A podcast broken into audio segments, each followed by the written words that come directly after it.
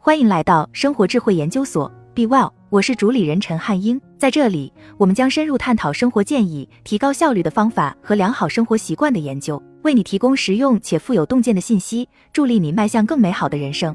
大多数人认为自我意识是一种人格特质，你要么天生就有这种特质，要么就没有这种特质。但事实是，我们可以做很多事情来提高自我意识。自我意识是用良好的习惯培养出来的。在作为一名心理学家的工作中，我观察到了一些真正有自我意识的人共有的习惯和做法。如果你能学会在自己的生活中做到这些事，那自我意识就离我们不远了。一对自己的思想感到好奇，有自我意识的人往往对自己的思想和及其工作方式感到好奇。他们经常思考自己的想法和思维模式，这个过程被称为原认知，意思是你能意识到自己正在思考，并且能够评估这种思考的质量和有用性。例如，人们经常这样说：“我太担心了，一直在想可能会发生的坏事，一不小心就会陷入恐慌之中。”事实上，忧虑是你主动做的事，而不是被动发生在你身上的事。这是一种习惯性的思维模式，会导致巨大的焦虑和压力。但是，如果你没有思考自身思想的习惯，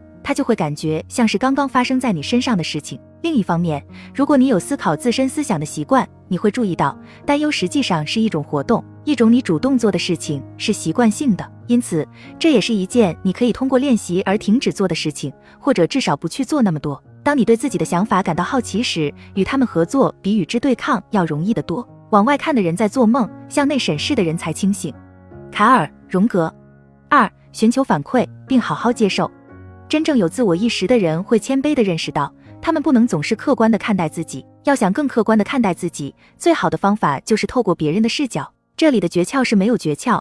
如果你想通过别人的眼睛看到自己，你必须问出你的问题，就是这么简单。你经常在工作中与人发生冲突吗？找一位你尊敬的同事，询问他们对情况的真实看法。你的配偶是否一直抱怨你不会倾听？问问你生活中其他亲近的人，你是不是真的这样？也许你只是对自己的生活有点不满，觉得这与自身有关，但你又说不清楚。那不如在生活中寻找那些了解你的人，问问他们是否发现了潜在的原因。阻碍我们寻求反馈的是，我们害怕得到坏消息。克服这种恐惧最直接的方法就是直接问自己：我是宁愿现在就受到一场小而激烈的批评，还是宁愿忍受多年的自我怀疑，逃避面对自己的缺点？在下定决心要求诚实的反馈之后，你必须准备好接受它。很好的接受反馈，意味着控制自己的防御性。不管你觉得自己多有自知之明，受到批评总是很伤人的。每当我们受伤时，都会做两件事之一：要么战斗，要么逃跑；要么我们试图通过让别人看起来很糟糕来压制自己的痛苦感觉；要么我们将他们的反馈视为无效而置之不理。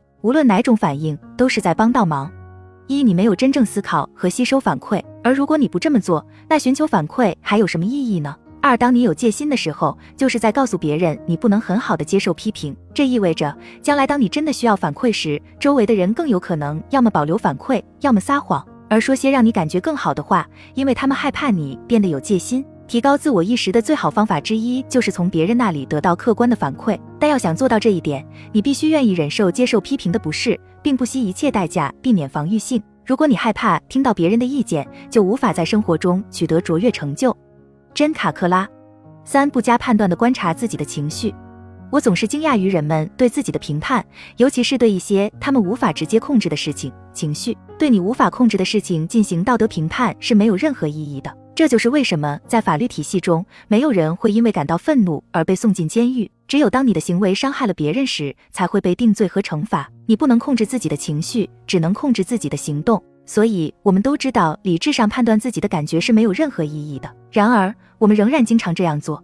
我们告诉自己生气是不对的，我们批评自己无法克服焦虑，我们认为自己很软弱，因为经常感到悲伤和绝望，而不是乐观。你不会因为别人有棕色的头发、绿色的眼睛或者一个酗酒的父亲而指责他们，因为这些都不是他们能控制的。那你为什么要用自己的感受来评判自己呢？毕竟这不是你能控制的。对自己的情绪进行评判，不仅没有意义，还会模糊你的自我意识。如果你不断的评判自己的情绪，那么你将没有任何精力去理解他们。解决的方法是学会观察你的情绪，注意到他们，而不是评判他们。优秀的科学家知道，在开始创造理论和进行实验之前，仔细观察事物是很重要的。同样的道理，在你急于开始评判自己的感觉之前，试着先观察这些感觉。最好的方法就是练习用简单直白的语言来标记自己的情绪。当你感到沮丧时，不要回避这种感觉，也不要用模糊的语言来掩饰，比如我压力很大或我不知所措。试着像孩子一样描述你的感受：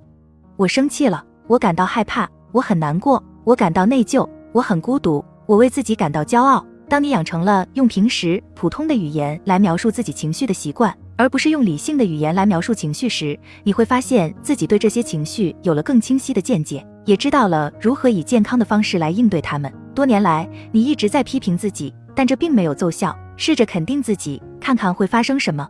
路易斯·海，四对自己的期望要现实。期望的问题在于，我们觉得期望的作用是 A。但实际上，它的作用是 B。大多数人认为期望是一种促进成长和成就的方式。对员工有很高的期望，能鼓励他们努力工作，做高质量的工作。在学业上，对孩子有很高的期望，会鼓励他们在学校表现出色，在工作上也会取得成功。当然，对自己寄予厚望，有助于个人成长和自我完善。但大多数时候，我们实际上是在用高期望来缓解自己的焦虑和不安全感。以下是他的工作原理。